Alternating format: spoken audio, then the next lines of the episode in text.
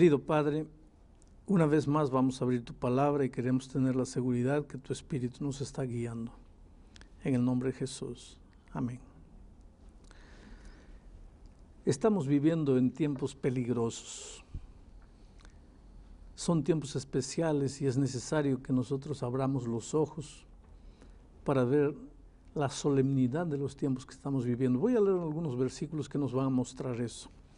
Mira, en Apocalipsis, perdón, en la segunda epístola de Pedro, capítulo 3, versículo 3 dice, sabiendo primero esto, que en los postreros días vendrán burladores andando según sus propias concupiscencias y diciendo, ¿dónde está la promesa de su advenimiento? Porque desde el día en que los padres durmieron, todas las cosas permanecen así como desde el principio de la creación.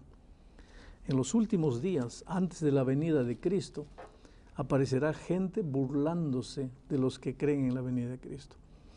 La venida de Cristo es una de las promesas más contundentes. Hay un estudio eh, cuando vamos a estudiar específicamente la venida de Cristo. Pero en este estudio vamos apenas a hablar de los tiempos previos a la venida de Cristo, de las señales de que ya estamos viviendo en los últimos tiempos antes de la venida de Cristo. Y una de las señales es el surgimiento de mucha gente agnóstica, incrédula, burlona. Cuando encuentran a alguien con la Biblia en la mano que dice que cree en la vuelta de Cristo, ellos dan carcajadas y dicen, más eres un tonto. En, en pleno siglo XXI tú crees en esas cosas, en fin. Pero San Pablo nos sigue comentando el tipo de gente que habrá en los días antes de la vuelta de Cristo. En la segunda epístola de a Timoteo, capítulo 3, versículos 1, 2, dice así, también debes saber esto, que en los postreros días, los últimos días, nuestros días, vendrán tiempos peligrosos, porque habrá hombres amadores de sí mismos. Miren la descripción que hace del tipo de gente que habrá en los últimos días. Amadores de sí mismos, avaros, vanagloriosos, soberbios, blasfemos, desobedientes a los padres, ingratos, impíos, sin afecto natural, implacables, calumniadores, intemperantes, crueles, aborrecedores de lo bueno, traidores, impetuosos, infatuados, amadores de los deleites más que de Dios. Quiere decir, parece que Pablo estuviese retratando al ser humano del siglo XXI, al ser humano de nuestros días. Todo esto es evidencia de que Cristo va a voltar. Pero el capítulo 24 de San Mateo es el que más me impresiona. Capítulo 24 a partir del versículo 23. Y estando Jesús sentado en el monte de los olivos, los discípulos se le acercaron aparte diciendo, dinos, ¿cuándo serán estas cosas y qué señal habrá de tu venida y del fin del mundo? Respondiendo Jesús les dijo, mirad que nadie os engañe porque vendrán muchos en mi nombre diciendo, yo soy el Cristo, y a muchos engañarán. Aquí está una señal de la, de la, venida de Cristo. Aparecerán antes de la venida de Cristo muchos diciendo yo soy el Cristo y engañarán a muchos. Y oiréis guerras y rumores de guerras. Mirad que no os turbéis, porque es necesario que todo esto acontezca, pero aún no es el fin. Porque se levantará nación contra nación y reino contra reino, y habrá pestes, hambres, terremotos en diferentes lugares. Quiere decir, AIDS o SIDA, que es un flagelo, los cánceres incurables, las pestilencias, las hambrunas, la miseria, la explotación del hombre por el hombre, los tsunamis, los terremotos, las guerras fratricidas. Todo es evidencia de que estamos viviendo en el tiempo del fin. Y un versículo más antes de darles lugar a preguntas. Dice el versículo 32, de la higuera aprended la parábola. Cuando ya su rama está tierna y brotan las hojas, sabéis que el verano está cerca. Así también vosotros, cuando veáis todas estas cosas, ¿qué cosas? Tsunami, terremoto, guerras, gente impiedosa, etcétera, etcétera. Cuando veáis todas estas cosas, conoced que está cerca a las puertas. Quiere decir, la venida de Cristo está más próxima de lo que nosotros imaginamos. Pastor, pero eh, usted acaba de leer eh, en, Mateo 24, por ejemplo, la Biblia nos dice, eh, habrán terremotos, guerras, hambre. Para mí es un tanto vago, porque si miramos atrás en nuestro planeta siempre han existido guerras, terremotos, hambre. Desde que yo soy niña, siempre ha habido esas cosas. ¿Será que tal vez no hay algo específico, alguna señal más puntual que nos diga el Señor ya, ya viene? Siempre hubo guerras, desde que el ser humano, Adán y, tuvo hijos y Caín mató a Abel, siempre hubo guerras hasta nuestros días. Siempre hubo hambre desde el momento que el pecado entró y unos quisieron ser más ricos que otros y fueron más vivos para quitarles a los otros el dinero y las cosas. Siempre hubo terremotos, siempre hubo cataclismos, pero nunca en la historia del mundo hubo tanto como en nuestros días. No hay un día que tú abras el internet, mires el noticiero en la televisión, abras el periódico que no esté plagado de guerras, de, de, intentos suicidas, de, eh, terrorismo, eh, de cataclismos. En estos días que estamos grabando esto, estamos ahí siendo testigos de miles de gente muerta en caídas de aviones, tsunamis, terremotos, en fin. Todo eso ha habido a lo largo de la historia, pero nunca tan concentrado como en este periodo. Y Jesús dice que cuando viereis todas estas cosas así, es que estás aproximándose el día de mi venida. Una pregunta que yo me hago y tal vez muchos se hacen. Señales del retorno, del regreso de Jesús es la misma cosa que señales de que el mundo va a acabarse? Depende de cómo crees tú que el mundo se va a acabar. Porque hay gente que piensa que el mundo se va a acabar porque vamos a multiplicarnos tantos los seres humanos y que no va a alcanzar la comida. Entonces vamos a comenzar a comernos unos a los otros. Porque dicen que la producción de la tierra aumenta en progresión aritmética, 2, 3, 4, 5, 6, 7, mientras la población aumenta en progresión geométrica, 2, 4, 8, 16, 30. Entonces va a llegar un momento en que no, vamos a, no va a haber comida para todos, que el mundo va a acabar así. Otros dicen, no, va a acabar con una guerra atómica y todos nos vamos a destruir. Otros dicen, no, va a caer un asteroide y va a destruir la tierra. Cada uno tiene su idea, pero la Biblia dice que Dios no va a permitir que la tierra se destruya sola. Entonces la tierra no se va a acabar. No, la venida de Cristo es un hecho contundente. La venida de Cristo será el punto final a la historia del pecado en este mundo.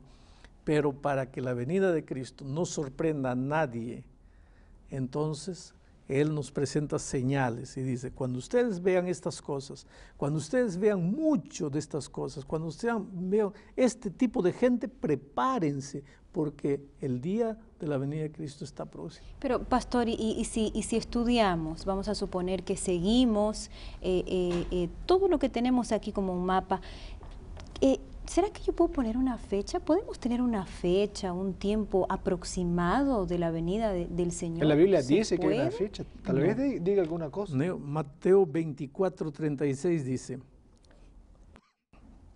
pero del día y la hora nadie sabe, ni aun los ángeles de los cielos, sino solo mi Padre.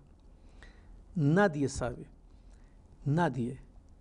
Por lo tanto, ningún ser humano tiene el derecho de decir, no, porque este cálculo, mira, tantos años aquí, tantos años aquí, más o menos va a ser este año. No, nadie.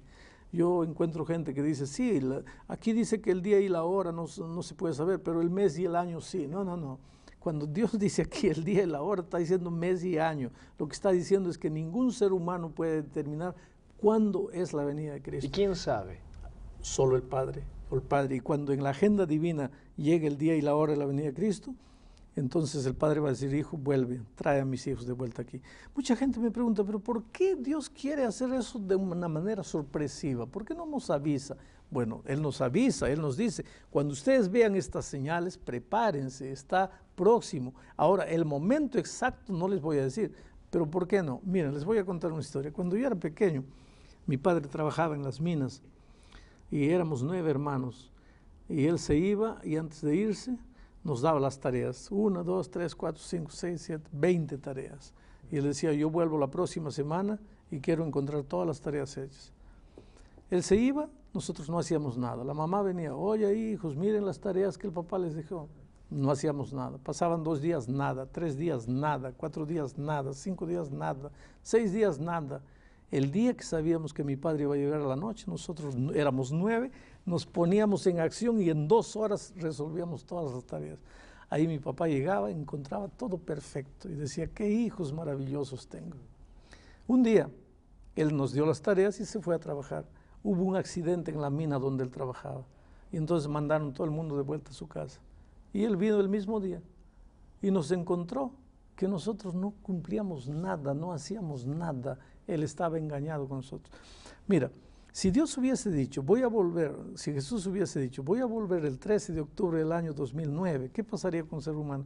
Viviría como le da la gana, vive en el pecado, hace la miseria que quiera.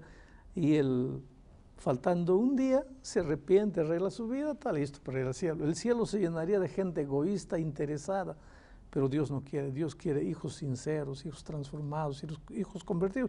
Por eso no dio el día exacto, pero nos dio el tiempo y nos dijo, cuidado, cuando ustedes vean estas cosas, prepárense. Ahora, pero, hay, perdón, hay, hay una señal clara, hay una señal específica para saber que Jesús va a volver, o son el conjunto de señales? Porque me parece un poco vago, pastor, discúlpeme, me parece vago decir cosas que son obvias, como guerras, tragedias, me parece vago eh, decir que eso ya es señal de que Jesús va a volver. Hace 100 años ocurría eso también.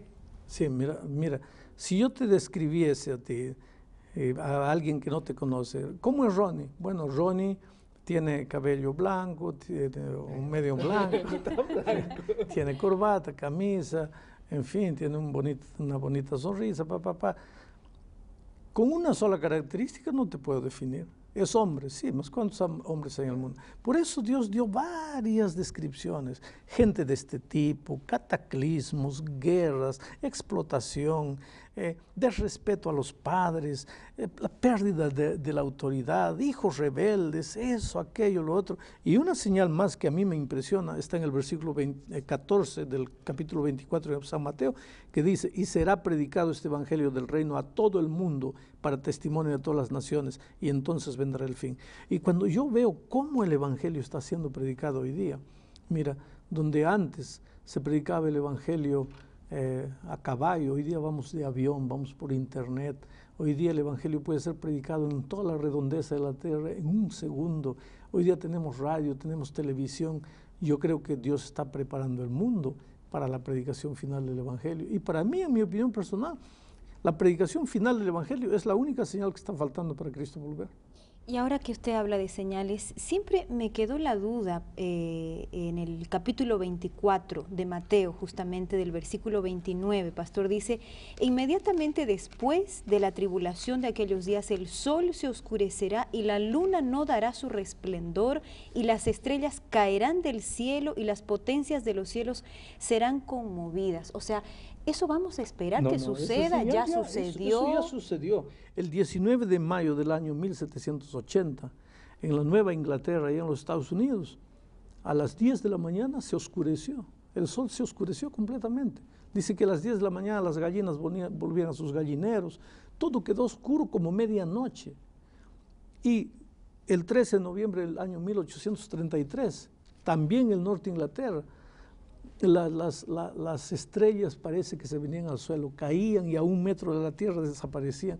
Eh, eso está registrado en la historia. Está documentado, está escrito, en la historia. Si la prensa. si tú vas a, la biblioteca del Congreso norteamericano y, compras los o consigues los periódicos de aquellos días, vas a ver que eran manchetes, eran titulares en los periódicos. Ahora tú me vas a decir, ¿por qué eh, sucedió esto en esa parte de Estados Unidos? Porque justamente en esa parte de Estados Unidos estaba comenzando a ser predicada la vuelta de Cristo como un hecho eh, cierto, eminente a esta tierra. Y tal vez eh, Dios creyó por conveniente que esa gente que estaba volviendo sus ojos a la palabra de Dios, pues viesen que esas señales eran una realidad, pero estas señales ya se cumplieron. Podrían cumplirse una vez más, no sé, pero históricamente ya se cumplieron. ¿Estas señales son para qué? ¿Por qué Dios nos dejó estas señales escritas en la Biblia? Y a veces nosotros no le damos importancia. Justamente porque Dios no quiere que nadie se pierda. El, aquí San Pedro eh, dice en el versículo que yo leí de antes, no sé, segunda de Pedro capítulo 3, dice así, el Señor, versículo 9, el Señor no retarda su promesa, según algunos la tienen por tardanza, sino que es paciente para con nosotros, no queriendo que ninguno perezca, sino que todos procedan al arrepentimiento. Pero el día del Señor vendrá como ladrón en la noche. Entonces Dios te ama, Dios no quiere que te pierdas, Dios no quiere que estés durmiendo, Dios quiere que despiertes y, te prepares. Porque aquí mismo, en el mismo San Mateo 24, donde estábamos leyendo las señales, dice el versículo 37, más como en los días de Noé, así será la venida del Hijo del Hombre. Porque como en los días de Noé antes del diluvio, las personas estaban comiendo, bebiendo, casándose, dándose en casamiento, hasta el día en que Noé entró en el arca y no entendieron hasta que vino el diluvio y se los llevó a todos, así será también la venida del Hijo del Hombre. Quiere decir, en los días de Noé, la gente no estaba preocupada, vivía en sus placeres, en sus actividades, de repente vino el diluvio.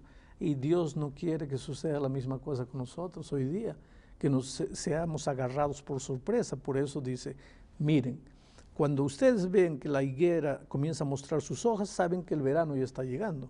Entonces, cuando ustedes vean estas cosas que se están cumpliendo, abran los ojos, porque el grande día ya está llegando.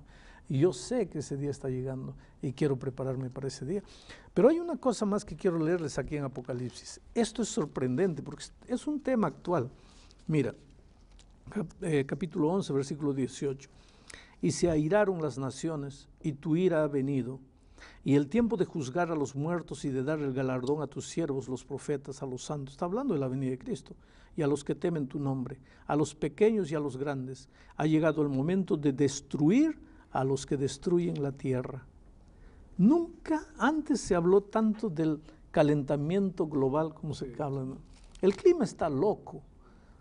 En pleno invierno cae, en pleno verano cae nieve.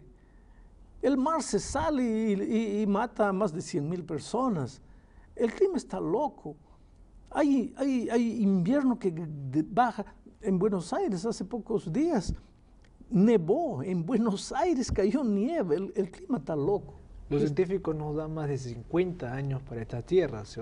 alguna tragedia va a ocurrir. Entonces, tú me estás dando un, dato científico. ¿Y qué es lo que dice aquí Dios? Ah, todo esto es evidencia de que Cristo está volviendo. Y yo quisiera estar preparado para encontrarme con Cristo y quiero hablar contigo ahora que me estás mirando ahí. Tú eres una cosa preciosa a los ojos de Dios. A veces estás pasando por momentos difíciles en la vida, ¿sabe? Quién sabe en este momento desempleado, con cáncer, tu hogar destruido, tu familia acabada, tu hijo en las drogas. A veces te sientes tan solo, te sientes con ganas de llorar, te preguntas, Dios mío, ¿qué pasa con mi vida? ¿Por qué todo esto? Quiero que sepas que eres, eres precioso a los ojos de Dios. Y esto va a terminar. El día está llegando cuando Dios le va a colocar un punto final a la historia del pecado. Nadie más te va a hacer llorar. Nadie más te va a hacer sufrir. La droga no va a arrancar tus hijos de tus manos. La muerte no te va a arrancar a los seres queridos. Nadie va a abusar de ti, nadie te va a traicionar. Pero cuando tú ves el mundo de nuestros días, tienes que darte cuenta que Jesús está volviendo. No hay más tiempo para esperar. Prepárate. Si no has tomado la decisión de entregarle la vida a Cristo, entrégate a Él. Hoy es el día de buena nueva. Hoy es el día de decisión. Que Dios te bendiga ricamente. A ti y a tu familia.